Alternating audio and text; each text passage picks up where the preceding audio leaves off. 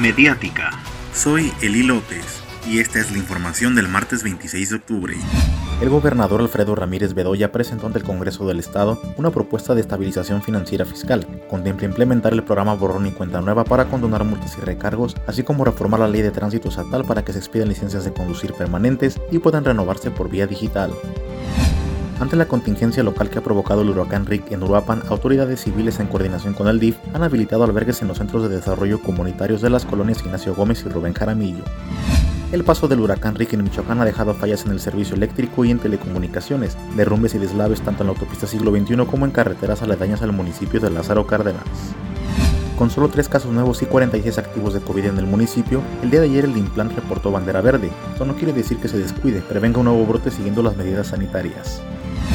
En puerta está el Festival Internacional de Cine Independiente de Paracho en su séptima edición, en donde se presentarán 280 producciones entre documentales, cortometrajes y largometrajes en diferentes categorías, ello del 5 al 7 de noviembre. Continuarán las lluvias, extreme precauciones. Soy Eli López, que tenga un excelente martes.